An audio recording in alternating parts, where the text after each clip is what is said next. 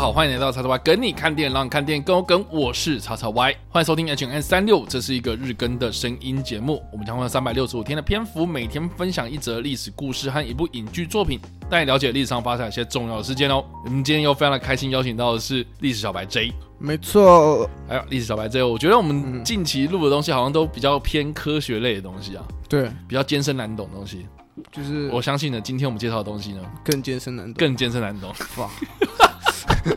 好了，我问你哦，你有没有听过一个东西叫做欧洲核子研究组织？没有，完全没有，没有。那你有看过《天使与魔鬼》吗？哎呦，那你对《天使与魔鬼》的印象是什么？没有印象。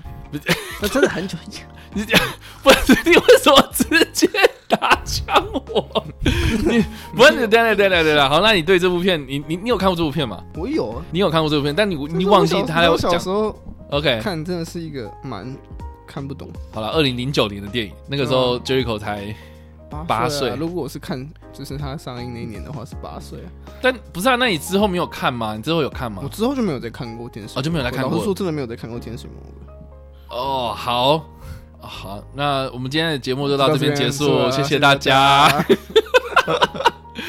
好了，欧洲核子研究组织啊，就是我要去介绍这个组织啊。真的是非常非常难啊！然后，而且我在介绍电影的时候呢，呃，一定都会提到这个《天使与魔鬼》这部片。呃，很大原因是因为呢，其实《天使与魔鬼》这部片，我个人蛮喜欢的。如果是达文西密码三部曲的电影啊，嗯，对，因为总共有三部嘛，就是达文西密码、天使与魔鬼跟那个地狱嘛，地狱，对对啊，这三部都是朗霍华，然后就根据那个。丹布朗的那个小说啊，去改编成电影的嘛，嗯、对啊，那我觉得三部里面，我我觉得《天使与魔鬼》是最好看的，因为不管是从剧情的紧凑程度啊、节奏啊，或是电影它里面想要表达的东西啊，我觉得其实 我觉得三部电影里面呢，我觉得这部片它表现是最好的啦。要不然，我觉得第一部的那个《达芬奇密码》虽然很多人都觉得很好看，可是我觉得它有点点节奏上有一点点慢，这样。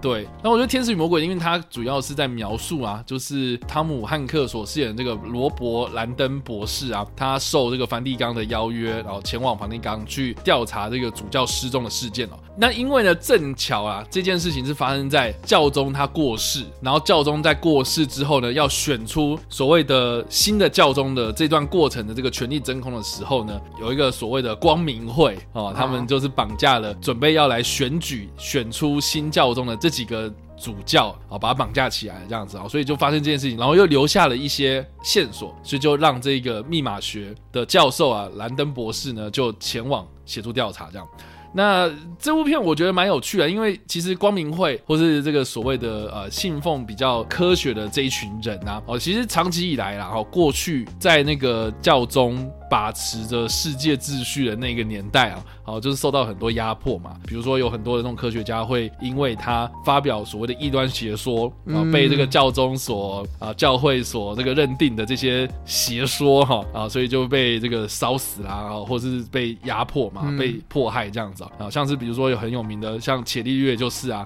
哦，虽然他哦这个 发表了有关于这个日心说嘛，哈，因为以前人家都是觉得说在地球是中心，地心说，对对对，地心说，那结果哎，有些人他们就主张就是所谓的太阳在中心嘛，就是日心说这样，哎，所以呢，哎就被这个教会所警告，然后呢就有被迫的发表一说，哦，我错了，我错了，我知道，对对对，其实地球才是中心这样子的一个说法，这样，对，那所以伽利略还算好啦，哈，因为他没有被送到火星台，有些他真的就是被烧死这样，对，所以其实这部片子里面，我觉得他某种程度是。在描述说人类的宗教对于这个科学比较理性的那一方面哦，两者之间的那个冲突啊，哦，权力之间的这样子一个呃制衡来制衡去这样子一个状态，自古以来啊，一直都是有这种冲突不断的发生这样。所以到底然后我们人类应该是要信奉于科学啊，我们就要追求这种比较理性探讨的东西，还是呢我们要去在这个人性上面然后去追求这个所谓的信仰上面呢啊，应该是要去追求这个比较精神层面的东西啊？这两者这个一个理性一个感性。方面的这两者之间也不断的拉扯啊，我觉得在《天使与魔鬼》里面呢，哦，他用这个非常非常对比强烈的东西，然后来描述哦这两者之间的冲突，我觉得是很厉害的。那当然里面就是在追查这个案件的过程之中也很紧张啊，有时间压力啊，等等啊，所以我觉得一方面在节奏掌握上面，就是他有一个一直不断在推动剧情的这个麦高芬啊，哦，另外一方面就是说哦，它里面才讲述的一些东西，然后其实都是在历史上有迹可循的。所以其实我觉得《天使与魔鬼》啊，哈，它是一个非常非常棒的一部电影，大家真的要去看。而且看完之后啊，我我那个时候看完之后啊，我就超级想要去罗马的，超想要 去梵蒂冈，就是哦拍的很漂亮啊，那些场景什么的，很想要去一睹这些知名建筑物啊，或是它里面所提到的这些呃艺术品的地方，然后去。朝圣啊，哈，我觉得很棒。好，总之啊，哈，我为什么要提到这部电影呢？哈，就是因为这部电影它在一开始其实它的场景就是设定在欧洲核子研究组织啊，也就是一个非常非常大型的那个粒子加速器对撞机哦。然后这个粒子很快速的被加速之后呢，互相对撞，然后对撞出来呢就被捕捉到所谓的反物质，这样，然后就被这个恐怖分子哦拿走了，然后来制造出啊一个非常非常强大的一个炸弹，这样。那当然这个反物质啊，在现实生活中是我们还没有发。发现到哦，但是呢，实际上在欧洲核子研究组织，它里里面的，真的就是有一群人在研究这个东西，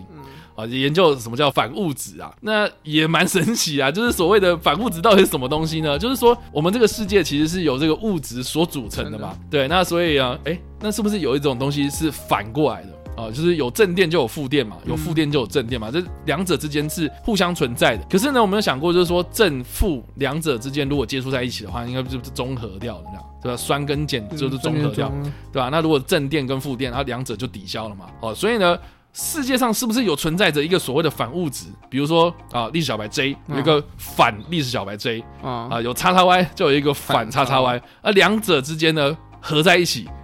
就就没了。哦，就 you complete me 的，你知道吗？就就你完整了我这样，不是啊，就是呃两者之间哦正负相交，然后就就就没了，就灰飞烟灭这样。哦，这个是一个非常有名的一个名词，就是灭绝的那个名词啊，就是就是湮灭这样，湮灭就没了。当时在这一部电影里面的那个设定啊，就是说有一群科学家他们在致力于。啊，寻找这样子一个反物质，而且呢，用特殊的方法把这个反物质给捕捉下来，然后呢，就制造出一个反物质炸弹。然后这个反物质炸弹就是我刚刚说用那种原理啊，物质跟物质之间的抵消，然后来毁灭这个世界这样。好，所以呢，这个设定是这个样子啊。那欧洲核子研究组织到底是一个什么样的地方呢？哦，它其实呢，基本上它的总部呢是设在瑞士的日内瓦啊，但是呢，它的这一个最大最大的这个粒子。物理学研究室呢，哦，同时呢，也是现在这个网络的发源地的这一个地方呢，它其实是设在瑞士跟法国的交界处，这样。那大家如果去搜寻一下这个图片哦，哦，这个欧洲核子研究组织，你在打这个粒子加速器，你都可以看到，就是地面上史上最大的一个环形圆圈的一个加速器哦，就在这个我刚刚说的那个边界上面，非常非常大，就像一个小镇一样这样子。然后呢，它的原理是什么呢？它就是利用这样子的一个粒子对撞啊，哦，就是。我们都知道说啊，两个东西对撞出来就会有很多碎片嘛。嗯，所以如果你要去研究所谓的这个粒子啊，好，这个原子啊，啊，这种元素的东西啊，我们就知道说世界上最小的东西是什么东西啊？好像你一直切下去就可以切切切切切到很小很小嘛。我们就去研究这个东西。嗯，那他们就是你总不可能拿个刀子然后去切切的切那个什么元素嘛，对吧？不可能嘛，所以就用撞的。一直撞，一直撞，就一直撞，一直撞，然后撞撞撞，然后你小的东西都是好，我再给你再更撞，这样一直撞，撞撞撞撞到最后面那个最小的东西啊，就是那个东西，这样。所以他们每天在做事情，只是把东西互撞啊。其实这样听起来很简单，但是实际上哦，实际上你去撞这个东西很难嘛。而且撞下来之后呢，你要去怎么样捕捉这些碎片哦，这个也是另外一个学问，这样。所以这个机构呢，它其实其实是创立在一九五四年的九月二十九日这一天哦。那它的前身呢，其实就是欧洲核子研究理事会啊。啊，是目前现在世界上最大的一个实验室。那这个组织内呢，总共有二十三个国家，大部分都是来自于欧洲的国家啊。但是呢，其中只有一个哦，就是以色列哈，它是不是欧洲的国家的唯一一个会员国这样。那另外呢，还有所谓的观察员啊，包括欧盟啊，或是日本、俄罗斯、美国哦，这其实都是在这个欧洲核子研究组织内部的哦这些成员们。那这个组织里面呢，目前为止大概有三千多个员工。嗯，然后总共有来自八十个国家，然后大概六千多个科学家跟工程师哦，所以其实哦非常非常的庞大的组织哦，所以他们在沟通上面呢，就是一个很难的一件事情哦哦，所以呢，他们当时哦就是在成立之后，一九五四年成立的嘛，然后到现在啊，其实一直都在运作这样子哦。他们在一九大概七零年代、八零年代的时候呢，就建立起来一个就是他们内部的互通网络哦，这个就是我们现在的网络的前身了。哦，哦，所以呢，我们现在在用那个 World Wide Web 啊，WWW 啊，嗯、其实这个的技术其实是来自于欧洲核子研究组织的，哦、就是因为他们要内部沟通所使用，对，推广到外面。那大家如果之后有兴趣啊，就是说欧洲核子研究组织的。博物馆里面呢，它其实是有开放一般的民众啊去参观，而且呃如果有预约的话，还会有导览哦，而且还可以直接进到这个研究室里面，然后去看这些研究员他们在工作的状态哦，所以其实诶蛮有趣的。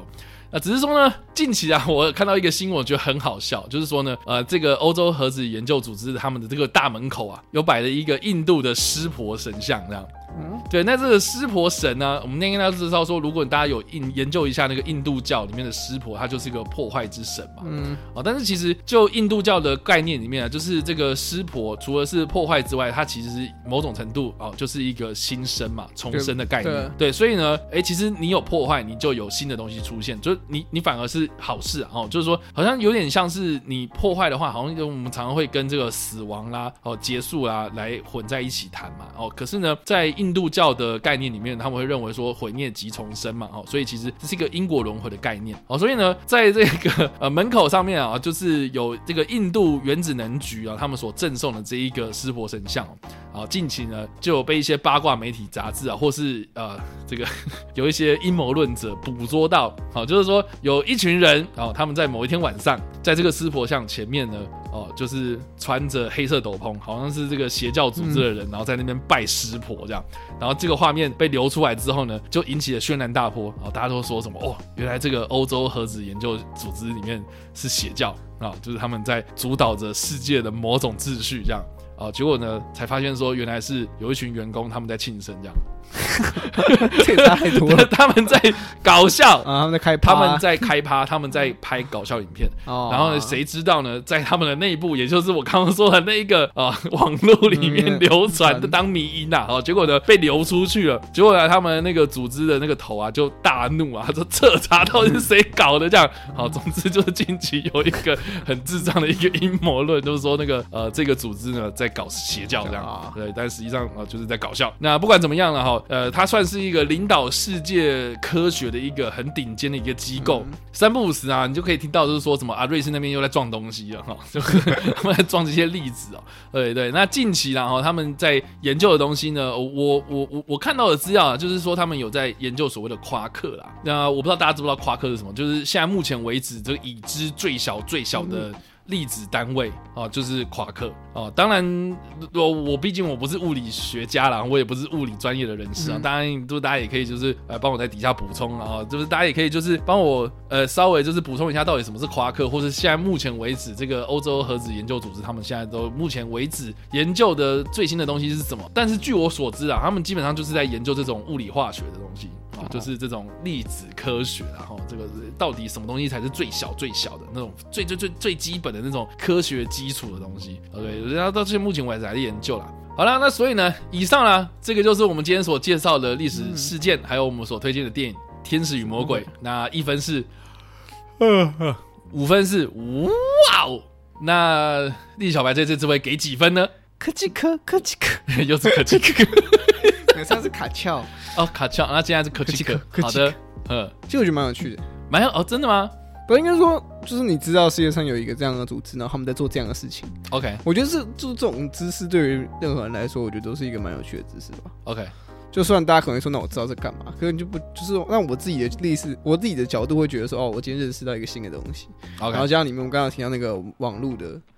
算是由来嘛？啊，oh. 我觉得这是一个蛮棒的一个冷知识，算冷知识吧。OK，对，你会你会知道说哦，原来这个东西诞生是因为这个原因，然后又因为这个组织，然后他们在做这个事情。没错。然后老实说，虽然他们在研究所谓的最小的东西到底是什么，可能对一般人来讲会觉得说哦，我知道那个要干嘛。理科学的人的角度立场，我会觉得这好像也是，这对他们来说可能是一个蛮有热情的一件事情，就是一直在发掘，就是他们不知道那个东西。嗯哼。所以以科学，如果换成科学角度来思考的话，我会觉得这件事情感觉其实是蛮有趣的一件事情。嗯。然后就是一群人坐在那边，就是让他。过这，哎，说是一种蛮有趣的生活吧。他毕竟他们都可以去拍迷音，然后搞把自己搞成邪教。我自己是觉得感觉是蛮 chill 的一个地方啊。嗯，然后加上这个这个东西确实是我之前没有听过。嗯哼，然后对我来说，我会觉得哦，知道这件事情确实，因为它是现在社会正在运作的一个东西嘛，他们到现在还是在做这件事情嘛，所以我觉得是知道这个故事来说，对我来说，我觉得蛮有趣。好的，对啊，因为我自己个人就很想要看见这种设施。哎，大家还有印象就是说那个应该是钢铁人吧？嗯。应该是钢铁人第一、第二集还是第三集，我忘记了。他在自己的家里面，然后就制造出一个一个一个粒子加速器，然后就创造出一个新的元素嘛。第二呃，好像第二集的时候吧，他在是他在研究他的那个新的那个，好像是第二集嘛，对不对？他在研究他新的中间那一块那个对那个那个圆的时候，然后他不在家里就是在那边切来切去，对啊，一个加速器这样，对啊，对，他就创造出一个新的元素这样出来。其实大大致上那个原理就是那个东西哦。